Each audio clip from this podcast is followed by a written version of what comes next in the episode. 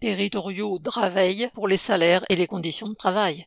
Des travailleurs territoriaux de la mairie de Draveil dans l'Essonne participent à des grèves, débrayages et manifestations depuis le 17 janvier.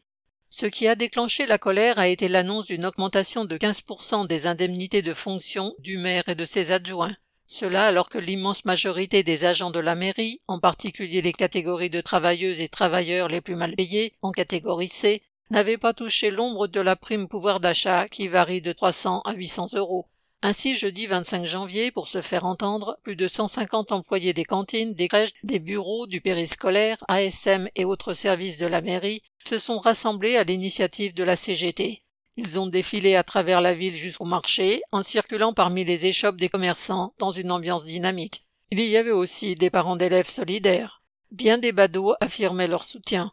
Les pancartes manuscrites, les slogans réclamaient la prime pouvoir d'achat, les augmentations de salaire, dénonçant le non-remplacement sur des postes de travail, la précarité de bien des contrats allant d'une semaine à plusieurs mois, mais aussi les pressions pour les renouvellements de contrats.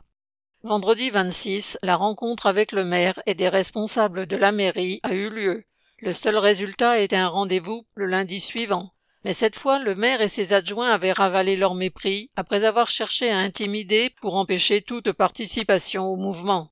Les territoriaux ont fini par accepter un accord de principe sur le versement d'une prime, dont le montant n'est pas précisé, mais d'autres réunions sont prévues avec les représentants du personnel. Ils ont su se faire respecter et c'est le premier résultat de la mobilisation.